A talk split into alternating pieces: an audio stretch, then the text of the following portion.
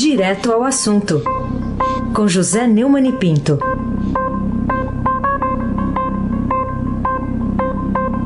Neumann, bom dia. Bom dia, Raíssa Abac, o craque. Bom dia, Carolina Ercolim, tintim por tintim. Bom dia. Bom dia, Almirante Nelson e o seu pedalinho. Bom dia, Bárbara Guerra. Bom dia, meu caro Juliano. Bom dia, Clã Bonfim, Manuel Alice Isadora. Bom dia, ouvinte da Rádio Eldorado 107,3 FM, o melhor ouvinte.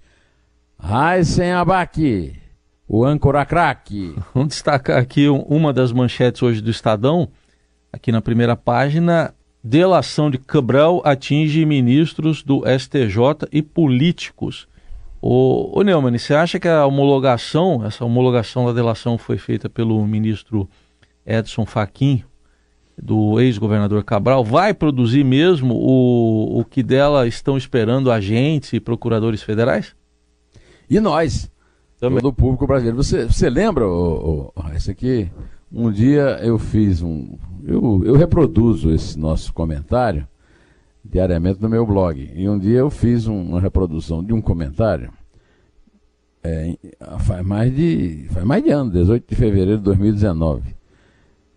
Olha a lava-toga aí, gente! É, tá bem atual para hoje, viu? O relator da Lava Jato, Edson Fachin, lá no Supremo, homologou a delação premiada do ex-governador Sérgio Cabral, que está preso desde 2016 e coleciona 13 condenações que somam mais de 280 anos de prisão, hein? Haverá vida útil para tantos anos de prisão. O acordo de delação tem 20 anexos que se referem a pessoas com foro especial, principalmente nomes do judiciário.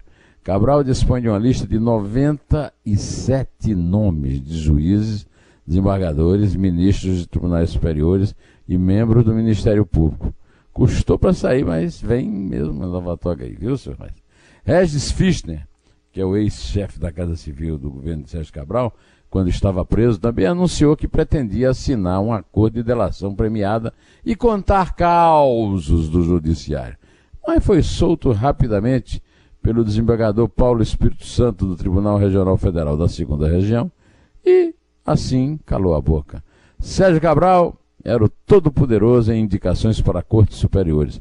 Basta lembrar que a mulher dele, a dona Adriana Anselmo, é, mereceu bastante, digamos, é, é, vênias, cumprimentos, né? Pois é, hoje ela está solta com tornozeleira eletrônica e eles chegaram a se desentender, até se separaram, né? Quando da indicação do cunhado de Fischner, o Marco Aurélio Belize, para o, Supremo Tribunal, eh, para o Superior Tribunal de Justiça. Adriana queria emplacar no STJ o seu sócio, mas a indicação foi preterida. O Cabral acabou indicando o cunhado de Fischner. Em nome de Belize, do Fischner e do Espírito Santo, amém, Carolina Colim, tintim por tintim. E por que, que se espera tanto dessa delação anunciada aí pelo ex-governador do Rio em relação ao Poder Judiciário? E por que, no seu entender, até agora esse continuou fora do alcance da Lava Jato? É, o, o, o Luiz Fux beijou o pé de Adriano Anselmo em agradecimento à sua indicação. Nós todos nos lembramos disso. Cabral, em seus depoimentos ao juiz Bretas, já andou antecipando alguns casos. Num desses depoimentos, Cabral disse que foi achacado por parlamentares federais e teve de fazer tratos com o ministro do TCU e do STJ, e sempre cabe mais um, né? Cabral também vai delatar os negócios nada republicanos entre o governo do estado do Rio de Janeiro e a Game Corp do Fábio Luiz Lula da Silva, Lulinha. A terra vai tremer. Vamos passar o Brasil a limpo. Para o Sérgio Cabral, ter a sua delação aceita pelo Faquin só pode ser do Judiciário.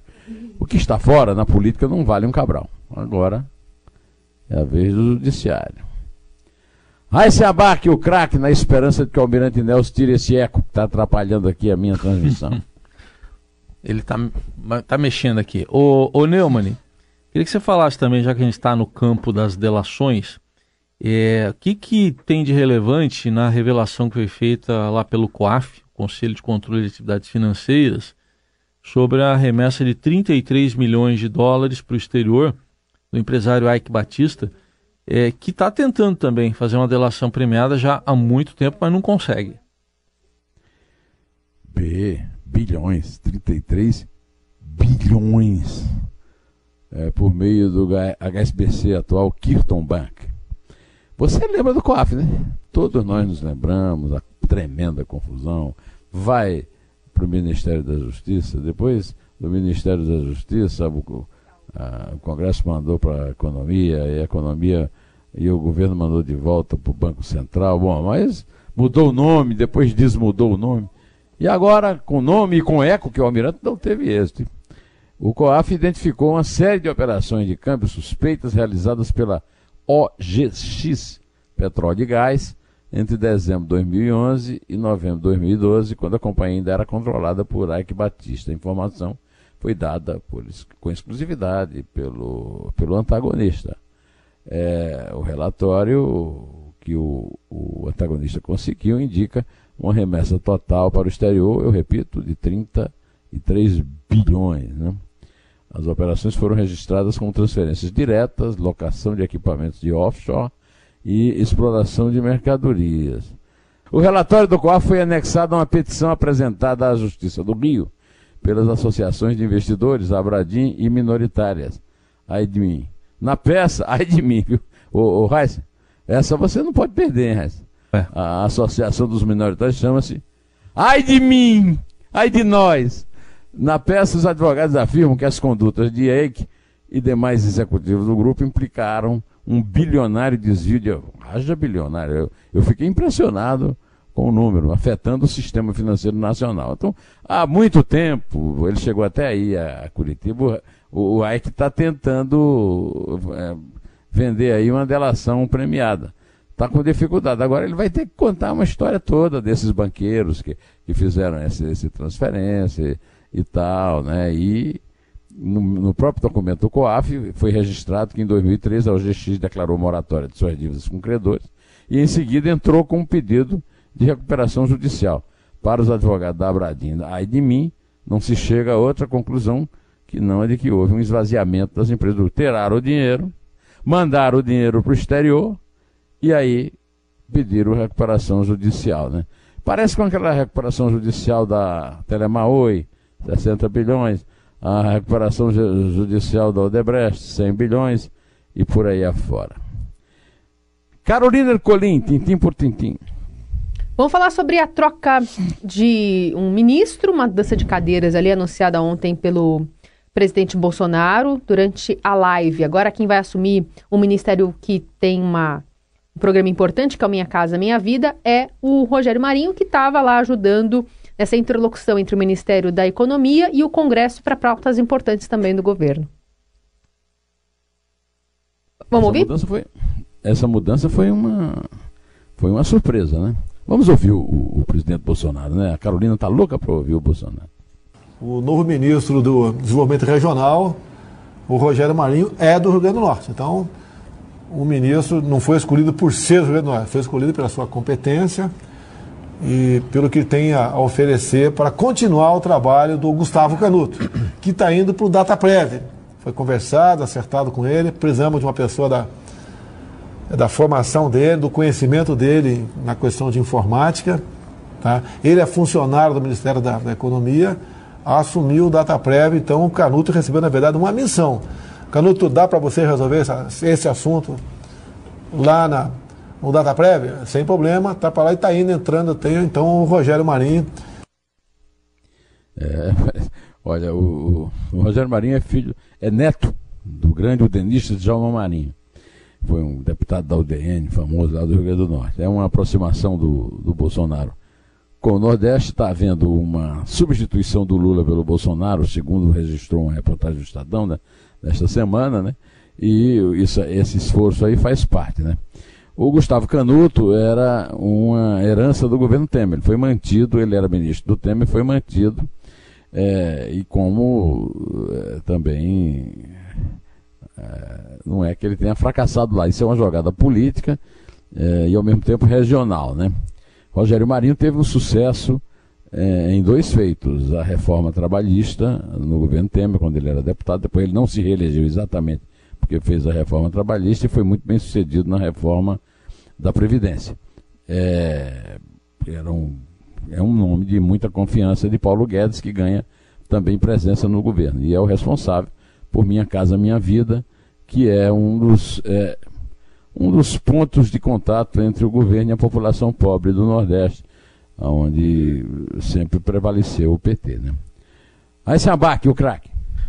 Tudo bem. O Neumann, outro assunto aqui. O Heisen, diga. O Heisen, você já tinha visto hum. ministro demitido aparecer em live? É, né? Essa é uma novidade para mim também, é. né? Bolsonaro inovando. É, essa aí é uma novidade. Recebeu uma missão, né? Vai lá pro DataPrev. É. Mas, o, o Neumann, outro assunto é essa manchete também, outras, outro destaque do Estadão, o juiz rejeita denúncia contra jornalista, está é, tá aqui na editoria de política, na página 10, é, a referência aqui é do Glenn Greenwald. Agora, o juiz escreveu na sentença que ele não aceita por hora a denúncia do Ministério Público contra o editor do site Intercept Brasil. O que, que isso significa? É, essa manchete tem dois problemas. Primeiro, faltou por hora, né? O juiz deixou claro isso, por hora, né?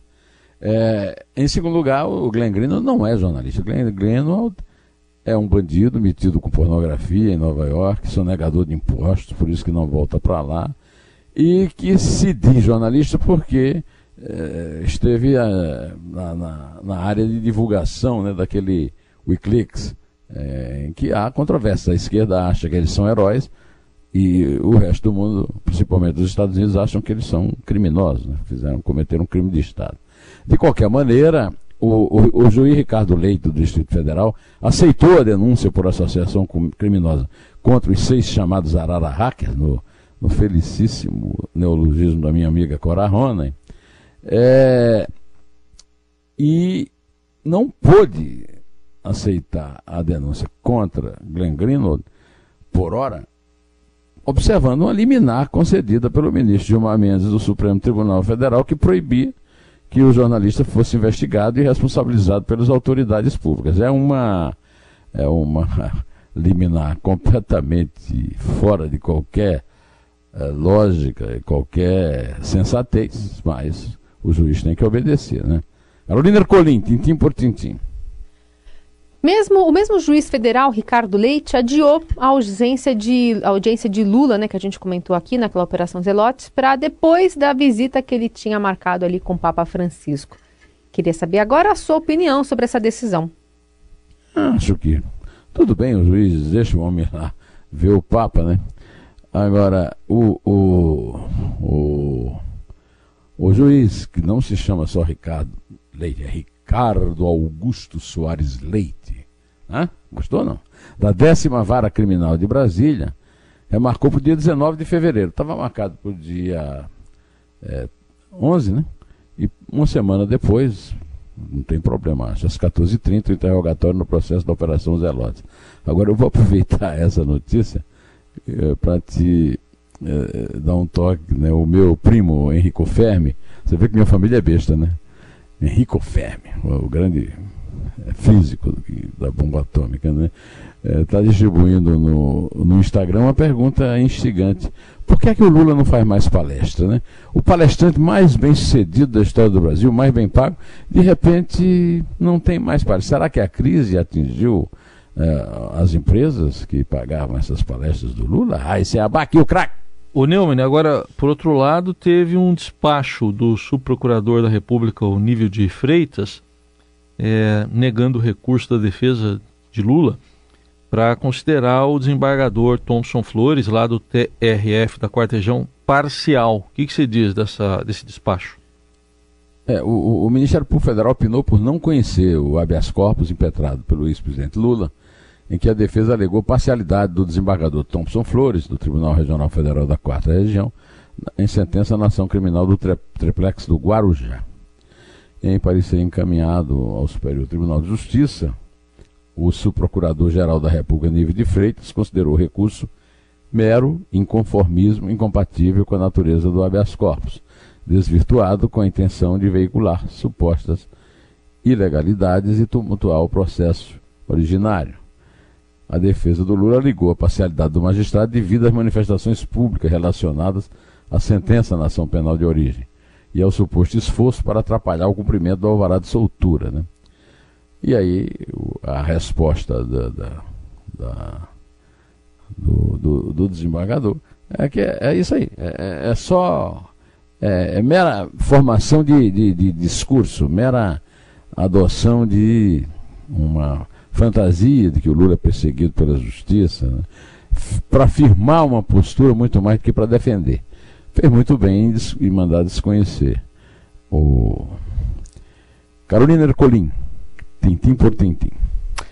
Vamos lá, Neumann. A gente está falando agora sobre um assunto que deu muita repercussão quando a gente tratou já mais cedo aqui no Jornal Eldorado, que é sobre esse recolhimento de alguns livros clássicos da literatura brasileira, de bibliotecas lá de Rondônia. Então, eu queria ouvir agora de você, se você consegue nos explicar esse recolhimento de Macunaíma, os Sertões, Memórias Póstumas de Brás Cubas, pelo governo de Rondônia. Uhum. Carolina dá vontade de morrer de rir, fazer assim, ah, mas não dá para rir disso. É boa, boa, né? Boa, boa. Cadê aquele bebê, Almirante? Bota o bebê chorando aí, Almirante.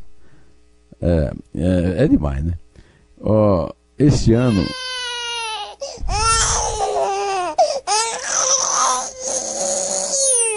Almirante, você, você gravou o Arthur.